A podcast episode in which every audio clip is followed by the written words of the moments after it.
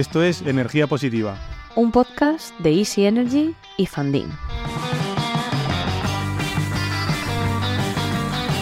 Nacho, ¿has traído la claqueta? La tengo siempre conmigo. Pues dale caña. Cada día lo di más fuerte, ¿eh? Vas a terminar rompiendo algo, una silla, cualquier cosa. ¿Te sabe. imaginas que rompo una No, silla? no me lo imaginaría. Increíble. Bueno, hola a todos. Bienvenidos a un nuevo capítulo de Energía Positiva. Hola Bueno. chicos, ¿qué tal estáis? Muy bien. ¿Qué tal por Bruselas? Bien, bien. Sí, pero bueno, ahora hemos tenido un poco mejor tiempo y yo tengo otra cara. Casi cuando sale el sol, bueno, es fiesta nacional, ¿no? Tal cual. O sea, somos como caracoles, todos ahí saliendo hacia el sol. Aquí nos sobra últimamente, la verdad. Bueno, Pero bueno, hemos, hemos tenido una temporadilla regulera, ¿eh? pero bueno, no Sí. nos podemos quejar. ¿qué, qué nos ocupa hoy, Marina? Bueno, pues hoy yo creo que vamos a tener uno de los episodios bastante polémicos de, toda la temporada, porque el título de nuestro episodio se llama ¿Por qué cada español debía en 2013 a las empresas eléctricas 700 euros? Y yo he aprovechado... Y, y no es clickbait, Y- no, no es clickbait. es cierto. es cierto, es cierto. Y además yo he querido usar este podcast como mi, mi club de lectura particular Ah, muy bien. porque os traigo un poco, eh, este episodio se ha basado en, en un libro que para los que no nos veis en, en YouTube y solo nos escucháis, se llama Informe Frankenstein de Iñaki de las Heras Iglesias y nos expli- bueno, explica un poco de dónde viene este problema, por qué ha surgido. Y además, eh, para mí es un, bueno, un libro un poco especial porque me lo ha regalado Santos. Que ahora no está con nosotros en este episodio, pero nos manda un saludo y os lo voy a poner. Hola a todos, ¿qué tal? ¿Cómo estáis? Aquí vuestro corresponsal de energía positiva en Madagascar, electrificando el mundo. Y como hoy se un pedazo de capítulo, os lanzo la primera pregunta y quiero que me contestéis qué es eso de lo que llamamos el déficit del sector eléctrico y por qué se dice también que tenemos esqueletos guardados dentro del armario. Bueno, yo he de decir que tengo bastante envidia de Santos, tanto por estar en Madagascar como por estar haciendo todas las cosas chulas que está haciendo el tío por allí. Eh, un saludo, Santos, te queremos. Em, el déficit de tarifa es básicamente que los cargos y peajes que pagamos en la factura de la luz no recaudaban lo suficiente como para pagar los costes que tiene el sistema eléctrico en nuestro país. Punto y final. Se ingresaba menos de lo que costaba y por tanto se generó un déficit. Un déficit amplio y grande. Y esos son los muertos que tenemos en el. o que hemos tenido. Bueno, que, que hemos tenido y que tenemos en el armario. Que bien dice Santos. Y por ejemplo, para que nos entiendan los oyentes, ¿qué, ¿de qué ingresos y de qué costes estamos hablando? Bueno, aquí al final, en, en el sector, hay, hay cuatro actividades principales, ¿no? En, en el, en el hecho de que nosotros consumamos energía eléctrica, ¿no? Eh, en nuestras casas sin, sin pagar a alguien específicamente, más allá de nuestra comercializadora, ¿no? Eh, tenemos básicamente cuatro actividades: el transporte, la distribución, la, la comercialización y luego tenemos lo que, lo que es la generación. La energía se tiene que generar. La generación, eh, el propio mercado ¿no? Eh, ajusta, ajusta con, con los productores, bien sea con contratos de compraventa o bien sea en el mercado eléctrico, en el mercado diario. ¿no? Pero, eh, y eso, eso va, bueno, pues oye, lleva su cauce y tiene un precio que cada día va variando, ¿no? Luego la comercialización también conocemos el coste porque al final pues es el coste de ese mercado diario, ¿no? O del, o del precio que pagamos por la energía, más un- una serie de peajes y cargos que es el donde está el kit de la cuestión, ¿no? Y luego pues el, el margen de la comercializadora y los impuestos que pagamos para cuando, cuando recibimos, pues oye, cuando nos llega nuestra factura, el- el precio final. El impuesto eléctrico, el IVA. Eso es. Entonces, en ese kit de la cuestión que, que decíamos es donde está el transporte y la, gener- y la distribución, que al final son eh, dos actividades reguladas, ¿no? La- el transporte solo lo hace Red Eléctrica, que es una empresa pública, y luego la distribución sí que es Bueno, cierto fue que- pública, yo creo que. o fue, fue pública. Fue Tiene pública. participación pública Ahora probablemente. tiene participación pública. Tienes toda la razón, pero bueno, que el transporte no lo puede hacer Nadie más que nadie Red más que Eléctrica. Red Claro. Eléctrica. Luego, la distribución, hay varias empresas, ¿no? Eh, las principales son Endesa, Iberdrola, EDP, em, Las eléctricas. Naturgy, ¿no? La que, lo que conocemos como las eléctricas, eh, y luego hay un montón de ellas pequeñitas. Pero bueno, en fin, al- ahí al final eh, ellos reciben los ingresos de forma eh, regulada, ¿no? Está establecido cuánto tienen que cobrar. Y resulta que en esa, esa regulación distribuye unos ingresos para las eléctricas menores de los que realmente, de los costes que realmente tienen, ¿no? Y por eso ese déficit que Nacho decía que se genera. Claro, aquí para que, para que eh, entendáis el problema, porque os puede parecer como, ¿por qué? O sea, ¿por qué se produce este déficit? ¿Por qué no se está cargando a los costes? Y además mi factura ya es súper alta. Vale, pues aquí hay una serie de catastróficas desdichas que, ha- que han ocurrido en los últimos años. ¿no? Entonces, así un poco por resumir, eh, una de las de, de las de los principales motivos fue la, la entrada de España en la Unión Europea, porque digamos que Europa se, se- le imponía digamos una competitividad a nivel de precios de la energía para que nuestra digamos nuestra economía pues pudiese competir a nivel europeo, ¿no? Entonces, digamos que de forma un poco artificial incluso dice, vale, vamos a mantener estos precios bajos. Por otro lado, eh, cuando pasa esto, eh, había como un riesgo real de que el sistema se fuese, bueno, a- Al garete. al garete.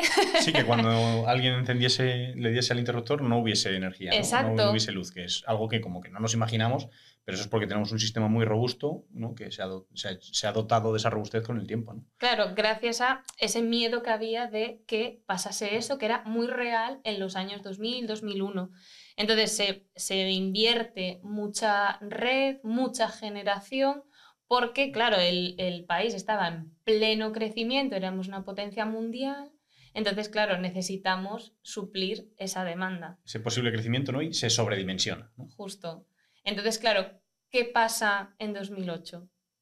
Crisis tremenda, ¿no? Bajada de la, de la demanda eléctrica por bajada de la actividad económica y pues se acentúa ese sobredimensionamiento que decíamos, ¿no? Justo. Es decir, te comes toda la infraestructura que tú pensabas utilizar y que no la puedes utilizar porque no, lo que dices tú, con la actividad económica, pues va eso para, para abajo, ¿no?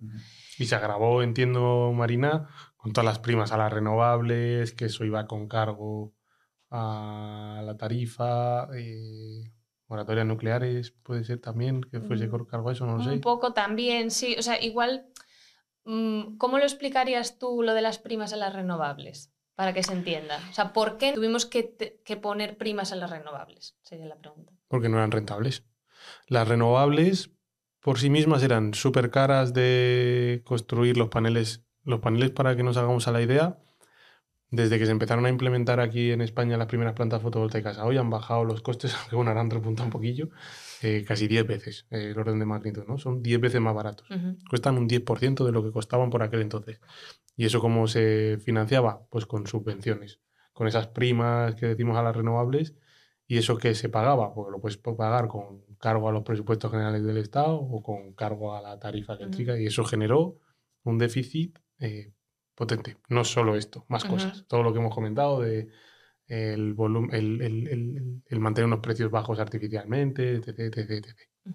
Es que yo creo que hay, a mí hay un dato que me encanta, eh, porque nos, yo creo que hay, hay la, mm, la conciencia general de, ay, es que no tenemos suficientes renovables, que tenemos que poner más, que es verdad, porque tenemos una crisis climática y tenemos que eh, acelerar esto. Pero es que en esos años, eh, aunque nosotros en España aportamos el 2% del PIB mundial, teníamos el 15% de las inversiones a nivel mundial en fotovoltaica. ¿no? O sea que nosotros durante un tiempo fuimos súper líderes en, en el sector, ¿no? a base de, de este fomento por parte de estas primas renovables. Bueno, es que yo creo, y no sé si estoy equivocado, pero creo que es así. Eh, en un momento dado, allá por 2010-2012, eh, fuimos el país con mayor potencia fotovoltaica instalada en el mundo, por, delante de China, que eran además los principales fabricantes de paneles, y etcétera, etcétera. ¿no? O sea que, y que, bueno, a nivel de extensión de territorio, pues tienen eh, muchísima más y muchísima más población para que necesitan abastecer. ¿no? Claro. O sea que en España pagamos la fiesta de... Sí, De en resumidas cuentas, eh, buena parte de Pues un poco. la optimización de ese precio que has, que has dicho de la fotovoltaica es gracias a- al, al impulso que le dimos desde aquí. al empuje que hubo en España y a que los españoles lo estamos pagando a día de hoy en la, en la tarifa eléctrica. ¿no? Claro, sobre todo porque al final no nos aprovechamos de, de esos precios bajos, de hicimos todo el boom, toda esa oleada de venga, vamos a ser líderes, pero a un precio alto, ¿no? Como decías tú, que ahora es 10 veces menor. Claro, lo, lo guay es aprovecharse ahora que el precio es mucho más bajo, ¿no? Para que tú puedas recuperar esa, esa inversión. Oye, ¿y de cuánto se hizo la pelota del déficit de tarifa que estamos comentando? ¿Lo queréis saber? Sí.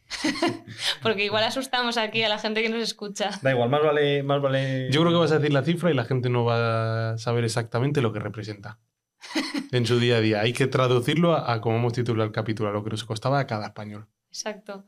Pues el total eran 30.000 millones de euros. Que si haces más o menos el cálculo con unos 40 y pico millones de personas en España, te sale que cada persona en España, o sea, niños, abuelos, todo, aunque no contribuyas, aunque no trabajes, da igual, eh, tú le debes 700 euros al sistema eléctrico.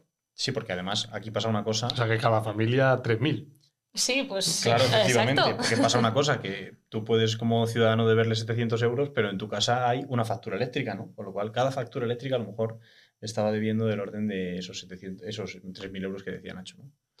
Y yo creo que por ilustrarlo un poco más, el rescate a los bancos costó más o menos el doble. El Pues rescate menos, financiero a los entre bancos. unas cosas y otras, un poco Costó así. más o menos el doble. El plan de recuperación, transformación y resiliencia, eh, que es el plan, es un palabra, pero que es el plan que se estructuró en toda Europa para eh, combatir la crisis que produjo el COVID, eh, España va a recibir 70.000 millones de euros. Es decir, eh, la mitad de eso, Que se habla de que es un auténtico dineral. O sea, es decir, Justo. bueno, es Esto- una barbaridad. Claro, o sea, para que, bueno, es el 7% del Producto Interior Bruto Español. O sea, es una barbaridad. Es muchísimo dinero. Me encanta Adrián, siempre con los datos. Ahí lo tenéis. No, Hoy no, pero- no lo hemos querido decir al inicio, pero es que al final él siempre se delata. Bueno, pero es- perdona, he sido el último en entrar con el dato. Lleváis dando números y, y miles de millones de euros todo, todo el podcast. No, pero nosotros los leemos, tú que los tienes aquí. Claro, sí, sí, sí. Pero joder, me lo, me lo habéis dejado. Digo, es que me estoy quedando atrás. Nosotros los leemos porque si no se nos hace bola. Y además, o sea, a mí me gustaría hacer un apunte con lo que has dicho tú de los 70.000 millones, que al final esos 70.000 millones no es solo para un sector. Es que esto es solo para un sector, ¿no? En ese, en ese plan de recuperación para el COVID entran, entiendo, muchas, Entran muchas cosas. De hecho, probablemente para el sector energético vayan menos de 30.000 millones, pese a que es el sector y el segmento de inversión más potente del plan de, de todos los planes, desde que tenemos COVID, conflictos bélicos, etcétera, etcétera, etcétera.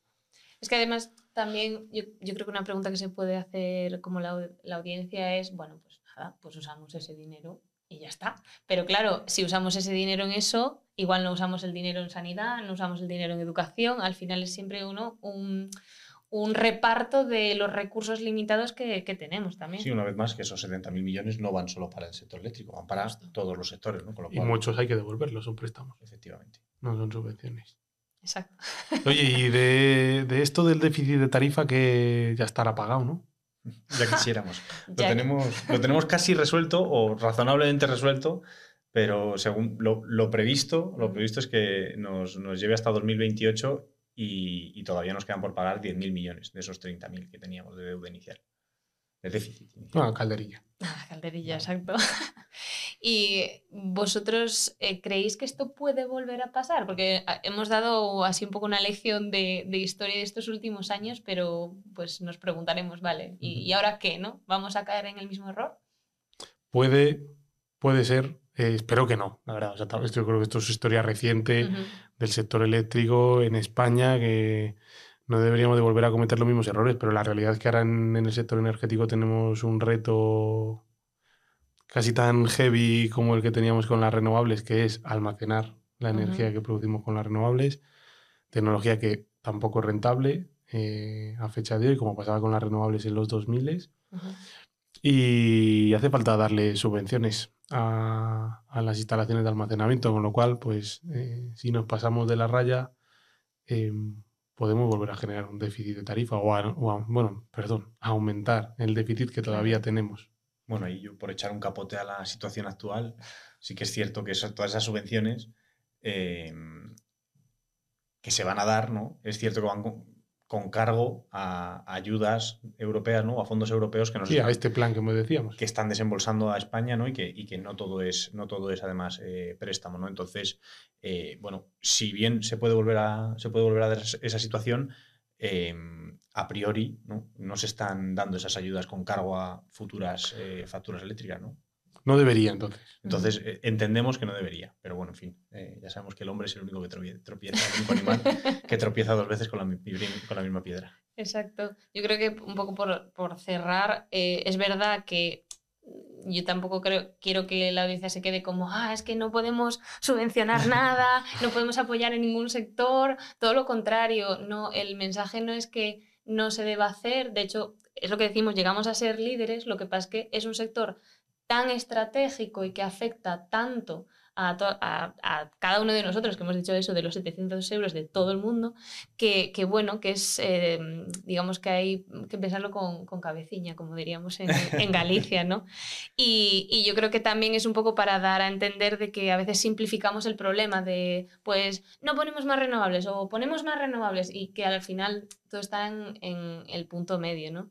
Y bueno, es lo que dices tú, quizás somos, eh, el ser humano es el, el único animal que tropieza dos veces en la misma piedra, pero también creo que de este análisis podemos sacar, pues, digamos, esas lecciones y mirar hacia adelante como, vale, lo vamos a hacer mejor.